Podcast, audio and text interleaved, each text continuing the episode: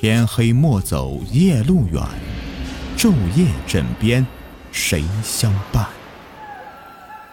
欢迎收听民间鬼故事。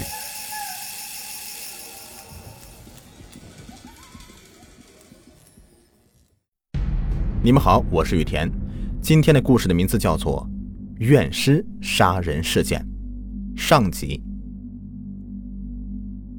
大年初一，村里有一个人早早就起来去亲戚家拜年，回来的时候，路过一片树林，想小解一下，就钻进去了。解完刚想离开，远远就看到一个人斜靠在树上睡着了。这么冷的天儿。喝醉酒别冻坏了呀！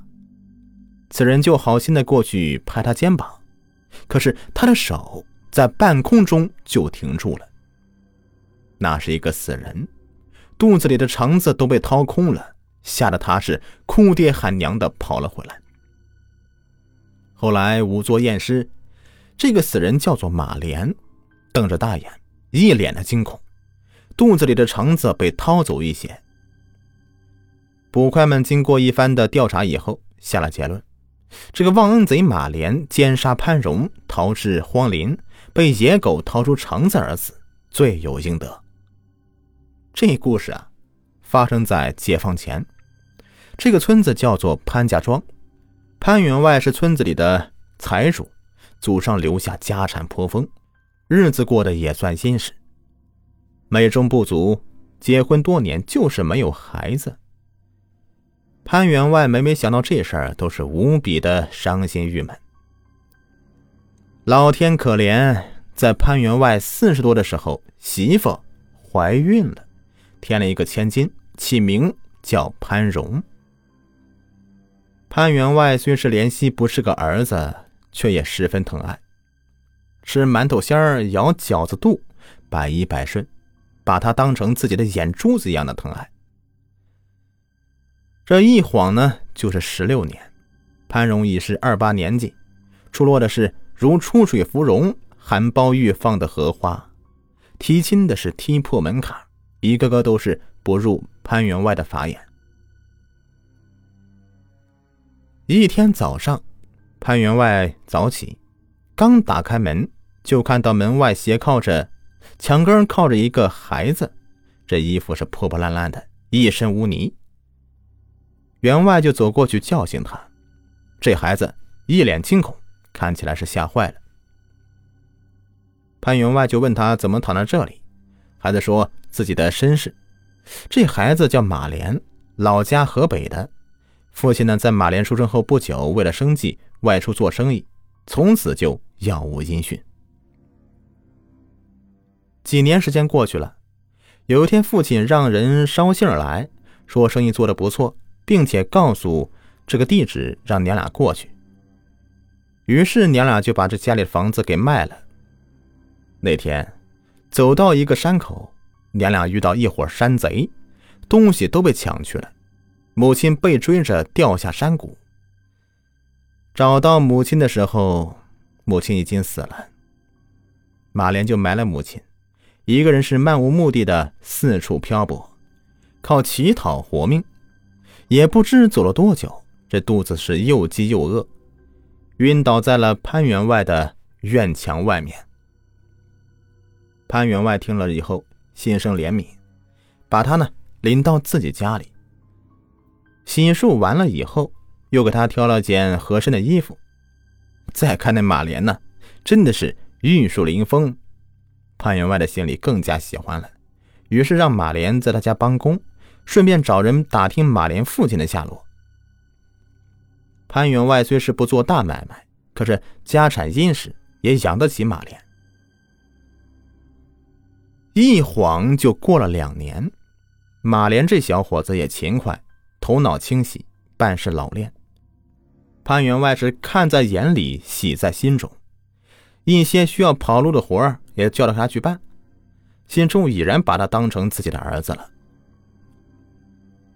潘荣和马莲年纪相当，潘员外也有意把女儿许配给马莲。去年入冬以后，潘员外家里出了件怪事儿这天，潘员外早晨起来开门，被眼前一幕给气坏了。也不知道是哪个缺德的，在他家门口用泥团做了一个馒头，这上面插着两根红筷子。原来呀，这馒头上插筷子是给死人用的。潘员外是感到很晦气，气的是一脚踢开，却被冻得硬邦邦的土馒头给硌了脚，一边骂是一边一瘸一拐的回屋了。此后啊，每天都有这晦气的东西在门口。这潘员外让马莲盯着，也没有抓住是哪一个放的。门口也插了一些桃枝一类的辟邪东西，可是没有起到什么作用，还是天天在门口出现那个插着红筷子的泥馒头。家里笼罩着一种不祥的气氛，每个人都在疑神疑鬼，说什么的都有。到了快过年时，大门口的泥馒头没了。潘员外以为这事儿就这样结束了，可是紧接着一件让人更加匪夷所思的事就发生了。那天晚上天阴沉沉的，看来是要下雪。潘员外早早就睡下了。这到了半夜呀，就听到窗户纸沙楞沙楞的响了几下，就好像是被猫抓的一样。潘员外醒来以后，仔细听了听，就问了一句：“是谁？”也没有人搭腔。翻身刚想睡下，就看到大门外面有隐隐的火光。潘员外是翻身下炕，披上衣服，开门一看，哟，院外着火了！那可是堆放着引火用的柴草啊！潘员外喊了一声：“在西屋里的马莲。”自己就出门救火，可是他刚打开大门，就啊的一声叫唤，一下子瘫坐在地上，昏迷不醒了。原来在门外头放着一个大花圈，这上面写着一个大大的“店”字，特别醒目。可是马莲起来救火的时候，没有看到这个东西啊。潘员外从此就是卧床不起，没过两三天。就撒手死了。临死前，把马莲叫到床边，让他好生照顾潘荣和自己的老伴儿。如果打听到自己父亲的下落，就把他和潘荣的婚事儿给办了。有人要问了：这潘员外死的蹊跷啊！这世上只有无缘无故的爱，哪有无缘无故的恨呢？这究竟是谁要害潘员外呢？这事儿还要从潘荣说起。常言道啊，女大不中留，留来留去那都是仇。那时候的女孩子十四五岁就得说媒成亲，这要是到了十六七岁还没嫁出去，那就成了大姑娘了。要是留到十八岁啊，那四邻八村的就出名了，不是有病就是出了丑事儿，嫁不出去。可这个潘荣呢，却偏偏瞧不上马莲这个穷小子。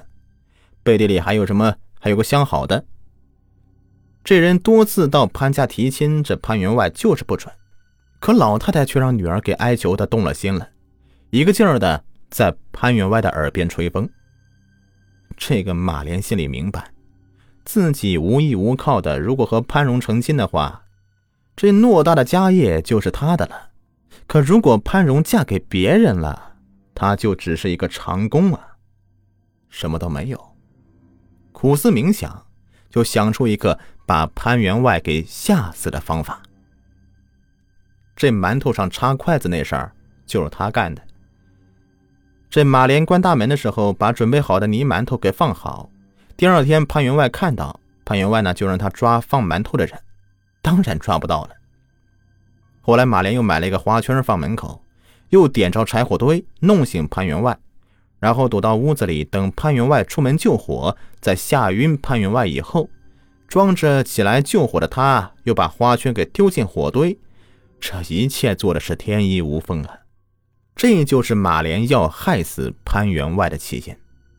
马莲是如愿以偿，潘员外是临终前把女儿交给他，也就等于是把偌大家产都给了他。